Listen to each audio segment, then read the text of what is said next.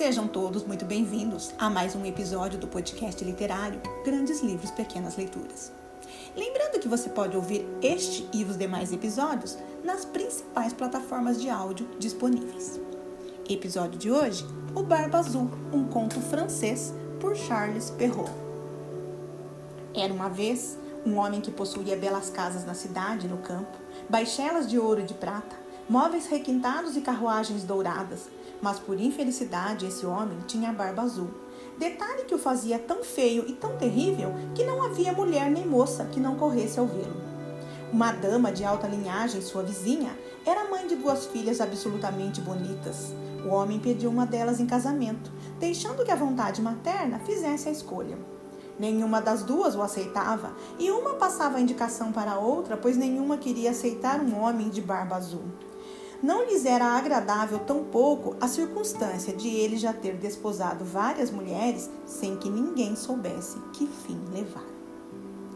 Para conhecer as moças, Brabazul levou-as juntamente com a mãe e três ou quatro amigas e alguns jovens da vizinhança a uma de suas casas de campo, onde passaram nada menos que oito dias.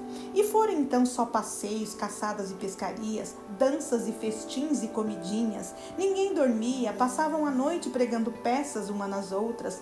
Afinal, tudo transcorreu às mil maravilhas, e a mais nova das meninas começou a achar que o dono da casa não tinha barba tão azul assim, e que era homem de muita dignidade.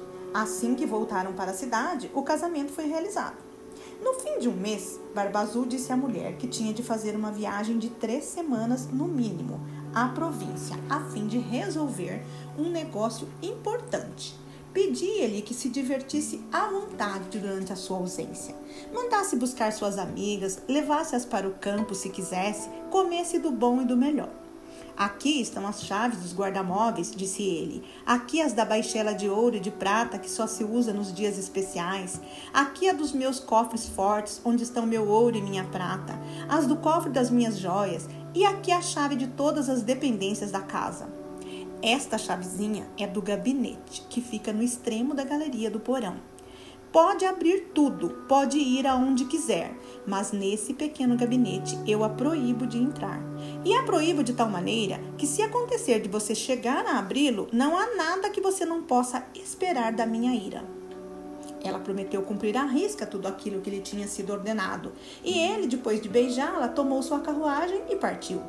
As vizinhas e as amigas sequer esperaram que as mandasse buscar para ir à residência da jovem esposa. Tão ansiosas estavam para ver todas as riquezas da casa, pois não haviam ousado ir até lá quando o marido estava presente por causa da sua barba azul que lhes causava medo. E ei-la sem maior perda de tempo a percorrer os quartos, os gabinetes, os vestiários, cada um mais bonito que o outro. Subiram depois aos guarda-móveis, onde não se cansaram de admirar a quantidade e a beleza das tapeçarias, dos leitos, dos sofás, dos guarda-roupas, das mesas e dos espelhos, nos quais a gente se via da cabeça aos pés, e cujos ornamentos, uns de vidro, outros de prata ou de prata dourada, eram os mais belos e magníficos que já se poderiam ter vistos.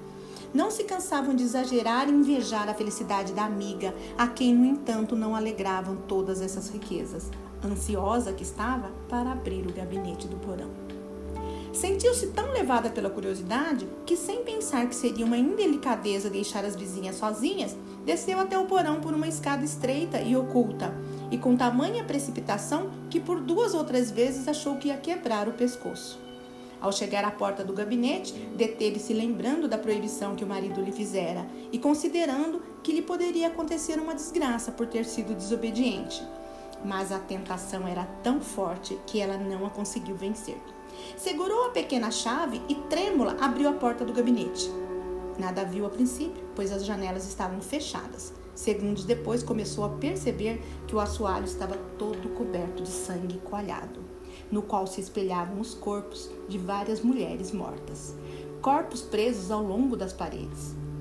Eram todas as mulheres que Barba Azul desposara e que uma a uma havia estrangulado. Pensou que ia morrer de susto e a chave do gabinete caiu-lhe da mão assim que a retirara da fechadura. Depois de recobrar um pouco o ânimo, apanhou a chave, fechou a porta e subiu para o quarto, a fim de se refazer. Não conseguiu, porém, tão grande lhe era o tumulto. Ao perceber que a chave do gabinete estava manchada de sangue, limpou-a duas ou três vezes, mas o sangue teimava em não desaparecer. Lavou-a, esfregou-a com sabão e pedra-pome, em vão. O sangue permanecia, pois a chave era de fada e não havia meio de limpá-la totalmente. Quando se tirava o sangue de um lado, ele voltava do outro. Barba Azul retornou de viagem logo nessa mesma noite e disse haver recebido no caminho cartas com notícia de que o negócio que o fizera partir acabara de se realizar com vantagem para ele. A mulher fez o que pôde para se mostrar encantada com o inesperado retorno. No dia seguinte, ele pediu-lhe as chaves e ela as entregou, mas sua mão tremia tanto que Barba Azul adivinhou, sem maiores esforços, o que havia acontecido. Por que é que a chave do gabinete não está junto com as outras? perguntou-lhe. Devo tê-la deixado lá em cima na minha mesa. Quero a chave aqui e agora, já! Depois de muitas delongas, a mulher teve de entregá-la. Barba Azul examinou-a e disse: Por que esse sangue na chave? Não sei nada disso, respondeu a pobre criatura, mais pálida do que a morte. Você não sabe de nada, continuou ele, mas eu sei muito bem. Você tentou entrar no gabinete. Está certo, minha senhora, lá entrará e irá ter o seu lugar ao lado das que lá encontrou. Ela se jogou aos pés do marido, chorando e pedindo-lhe perdão, com todos os sinais de um arrependimento sincero por não haver sido obediente. Bela e desesperada como estava, seria capaz de enternecer um rochedo, mas Barba Azul tinha o coração mais duro que um rochedo. Tem de morrer, minha senhora, e logo. Visto que tenho de morrer, respondeu ela, fitando com os olhos banhados de lágrima, dê-me um pouco de tempo para rezar a Deus. Dou-lhe meio quarto de hora, replicou Barba Azul, e nem um momento a mais. Quando ela se viu sozinha, chamou a irmã e disse: Minha irmã Ana, eu te suplico, sobe ao alto da torre para ver se meus irmãos não vêm. Eles me prometeram que viriam me ver hoje. Se os vir, faz-lhe sinal para que se apressem. A irmã Ana subiu para a torre e a pobre aflita gritava-lhe de vez em quando: Ana, minha irmã, não está vendo ninguém? E a irmã Ana lhe respondia: Não vejo nada a não ser o sol que brilha e a erva que verdeja. Enquanto isso, Barba Azul, com um grande cutelo na mão, gritava para a esposa com toda a força: Desce depressa, ou eu subirei aí. Mais um momentinho, por favor, respondia-lhe a mulher. E em seguida, baixinho: Ana, minha irmã Ana, não vês ninguém? E a irmã Ana respondia: Não vejo nada a não ser o sol que brilha e a erva que verdeja. Desce depressa, bradava o barba azul, ou eu subirei aí. Já vou, respondeu a mulher. E depois: Ana, minha irmã Ana, não vês ninguém? Só vejo, respondeu a irmã Ana, uma grossa poeira que vem lá da banda de lá. São meus irmãos? Infelizmente não, minha irmã. É um rebanho de carneiros. Não vais descer? bradava a barba azul. Mais um momento, respondia a mulher, e depois: Ana, minha irmã Ana, não vês ninguém? Vejo, respondeu ela, dois cavaleiros que vêm do lado de cá, mas ainda estão muito longe. Louvado seja Deus, exclamou pouco depois. São meus irmãos. Estou fazendo sinal para eles, tanto quanto me é possível, para que se apressem. Barba Azul pôs-se a gritar tão alto que a casa estremeceu. A pobre mulher desceu e jogou-se aos pés, desgrenhada e em pranto. Isso de nada adianta, disse Barba Azul. Você precisa morrer. Em seguida, segurou-a com uma das mãos pelos cabelos e ergueu com a outra o cutelo no ar, a ponto de lhe cortar a cabeça. A pobre mulher, voltando-se para ele, rogou-lhe que concedesse um breve momento para se recolher. Não, não, não, disse ele. Encomenda bem tua alma a Deus. E erguendo mais o braço, naquele momento bateram a porta com tanta força que Barba Azul parou subitamente. Abriram e ele logo viu entrar dois cavaleiros que, sacando da espada, correram na direção de Barba Azul. Ele percebeu que eram os irmãos da sua esposa, um deles dragão e outro mosqueteiro, e fugiu sem maior demora para se salvar. Mas os dois irmãos o perseguiram tão de perto que alcançaram antes que ele pudesse atingir a escada externa. Atravessaram-no a fio de espada e o deixaram morto. A pobre dama estava tão morta quanto o marido, sem maiores forças para levantar e beijar os irmãos. Revelou-se que Barba Azul não tinha herdeiros, razão pela qual sua mulher tornou-se dona de todos os seus bens. Empregou parte deles no casamento da irmã Ana com um jovem fidalgo que a amava há muito tempo. Outra parte na compra do posto de capitão para os dois irmãos, e o resto no casamento dela própria, com um homem muito distinto que lhe fez esquecer o mau tempo que ela passara com o Barba Azul. Essa história é geralmente classificada como um conto de fadas. Mas alguns acreditam que o autor se baseou num nobre bretão do século XV e notório assassino, Gilles de Rais. Outras pesquisas apontam para a obra de São Gildas, que viveu entre os séculos V e VI. Ele descreveu um nobre, Conomor o Amaldiçoado, casado com uma mulher aristocrata, Trífine, que foi avisada pelos fantasmas das ex-esposas do nobre que foram assassinadas quando estavam grávidas. Quando também ficou grávida, teria sido morta pelo marido mas São Gildas milagrosamente a teria ressuscitado.